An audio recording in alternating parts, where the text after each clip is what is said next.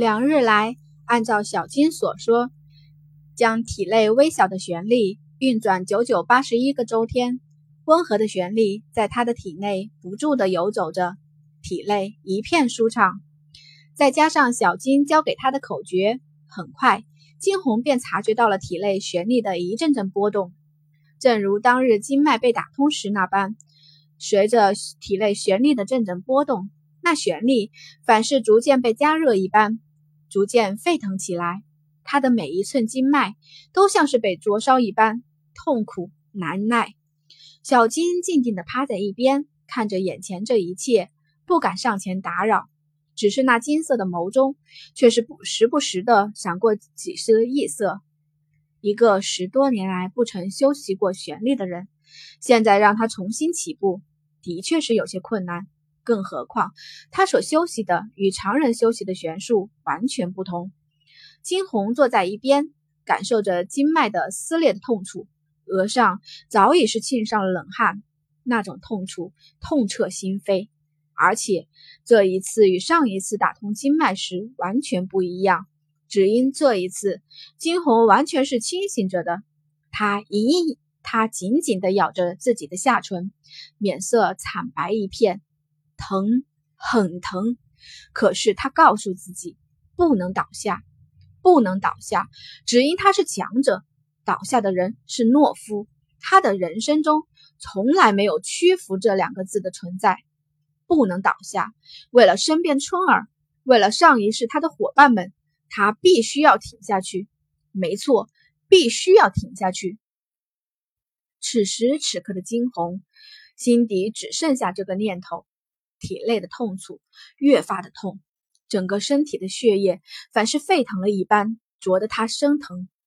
不知过了多久，金红的面色早已惨白一片，脸上的汗水直往下流淌。也正是此时，那反是那痛楚达到了极致。这一会儿，体内的旋律波动终于渐渐的开始缓和了下来。金红感觉到了体内的旋律缓缓的四处游走着，整个人的经脉反是再次重组了一般，他获得了新生了。当猛地睁开双眸，原先黝黑的眸中竟隐隐的有了几分橙色的光芒。橙色旋律二级，不错，金红直接晋升到了旋律二级。他惨白的脸上缓缓恢复了血色。细看，甚至可以清楚的看到他的皮肤，反是比以前还要光滑了。痛苦之后的舒坦。金红站起身子，一甩头，眸中划过了一道异色的神采，那是一种自信，强大的自信。两日来，春儿在外面等着，着实着急了。小姐在里面不吃不喝，不知在干些什么。当他走进房间，看着惊鸿的变化以及掌心处跳跃着的橙色旋律，他惊得瞪大了眼。这个意思是，小姐能修炼了。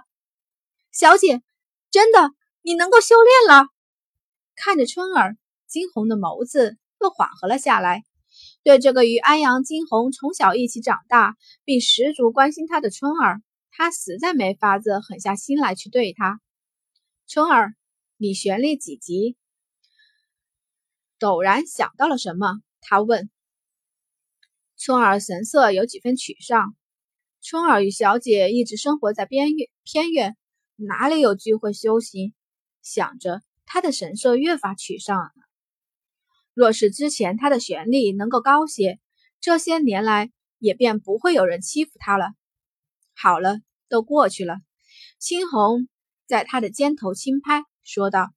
闻言，春儿这才抬起头来。没错，小姐都过去了，以后看谁还在敢欺负我们。看着春儿那张秀气的脸，惊鸿再是笑出了声来。很久没有这么肆无忌惮的笑过了。